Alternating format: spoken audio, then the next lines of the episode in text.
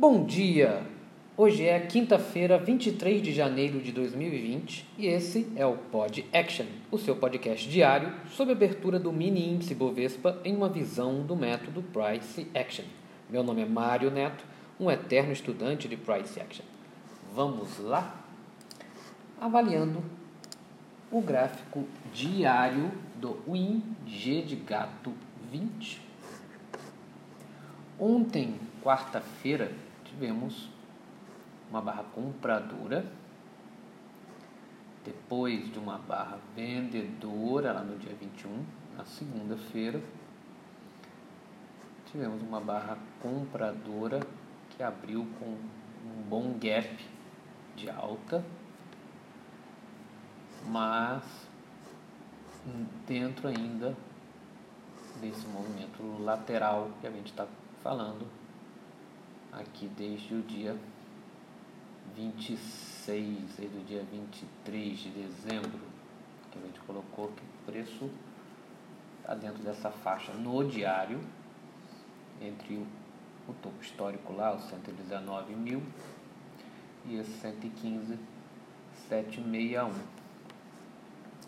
É, estamos no terço superior dessa lateralidade, dessa TR, onde fechou ontem, 112, 118,550. Uh, já estamos a cerca de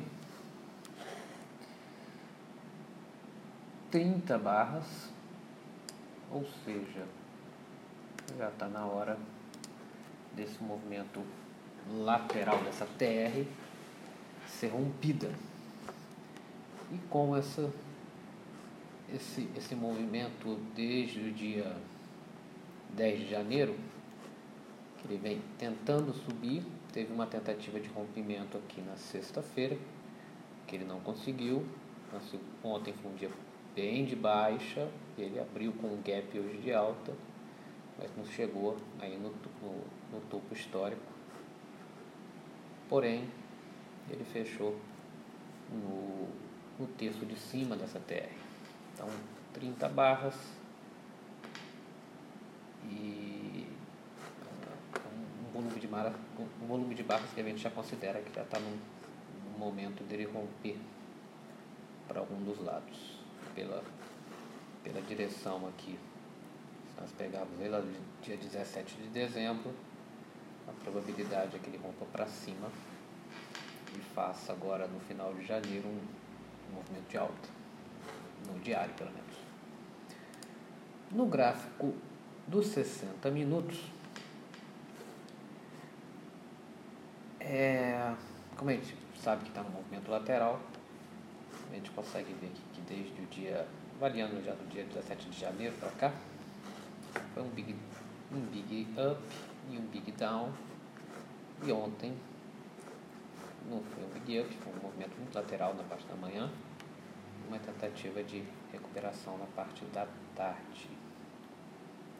Tá? Preços aqui a serem observados nesse, nesse, nesse gráfico.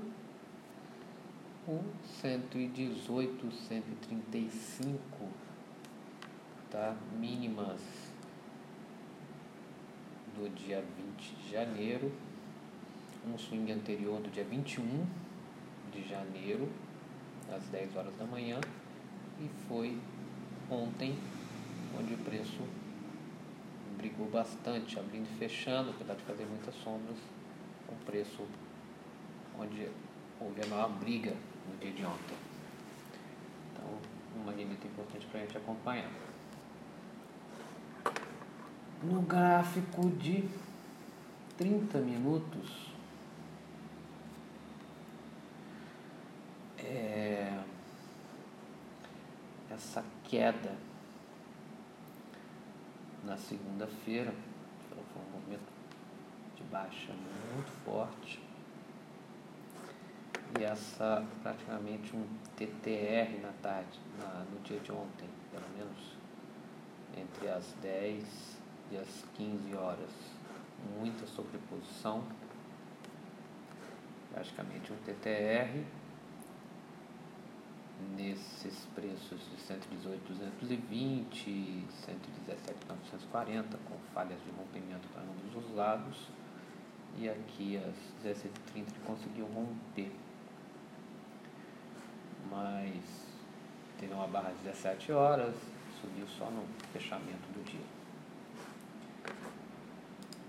No gráfico de 15 minutos, a gente consegue ver essa, essa TTR né, durante o dia de ontem, bem mais claramente, muita sombra para todos, para ambos os lados.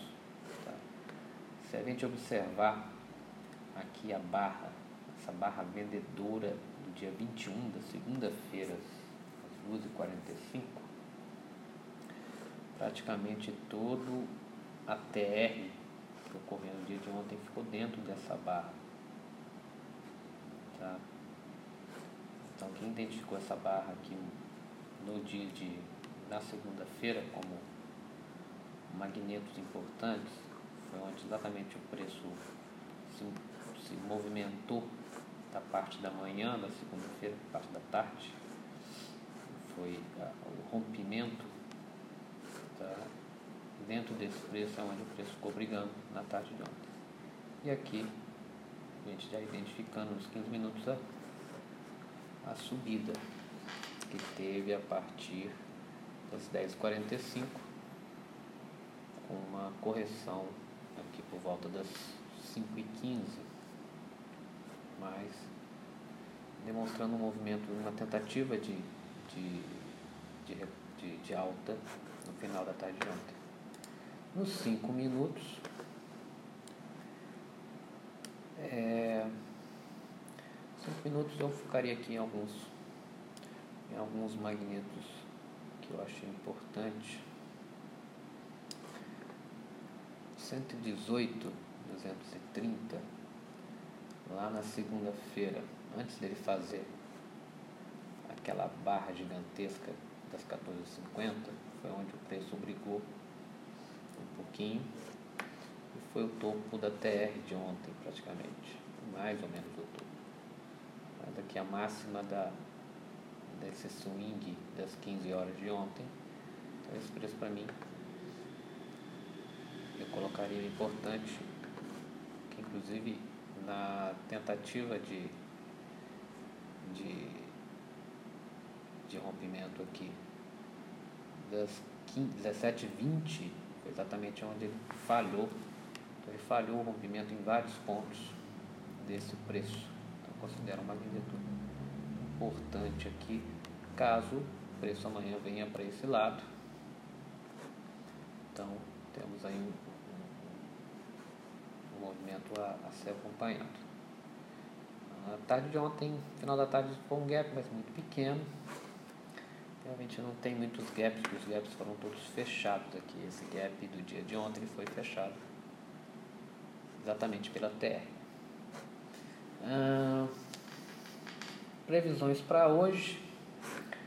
Hoje, calendário econômico, nós temos estoque de petróleo às 13 horas e temos várias notícias europeias, coletiva de imprensa, taxa de juros, política monetária do Banco Central Europeu, na parte da manhã, às 9h45 e às 10h30. É, pode impactar um pouco, muito pouco, o nosso mercado mas é bom ficar esperto nesses horários. Hoje eu, eu pelo gráfico diário, eu acredito que a gente já esteja tendendo a, a fazer um rompimento. Não sei se o rompimento vai ser hoje, mas eu monitoraria aqui o nosso topo histórico para cima, tá? A máxima aqui da segunda-feira, que foi lá no centro e 18.885 e a máxima histórica. Para mim seriam os pontos mais importantes se o preço for para esse lado. Para baixo, como eu já falei, o preço para mim mais importante aqui é o 118, 230. E um pouquinho aqui esse swing anterior da tarde, 118, 450, 455, também um, magneto importante aqui que é o último swing. Então, a ignição, de repente, do preço ele vir aqui embaixo. Eu acredito que se ele vir aqui embaixo nesse 118, ele vai falhar esse rompimento. Mas é um, uma. Se identificarmos aqui um, um movimento forte, a gente pode colocar aqui o gain nesse preço e monitorar se, se vai vir ou não. Tá? Mas como sabemos que o mercado é soberano, temos que acompanhar barra a barra. E é isso, pessoal. Bons trades para todos e até amanhã com mais um Pod Action. E só mais uma coisa. Segundo o nosso mestre Al Brooks, a todo momento é possível estruturar um bom trade na compra e outro na venda, variando risco, retorno e probabilidade.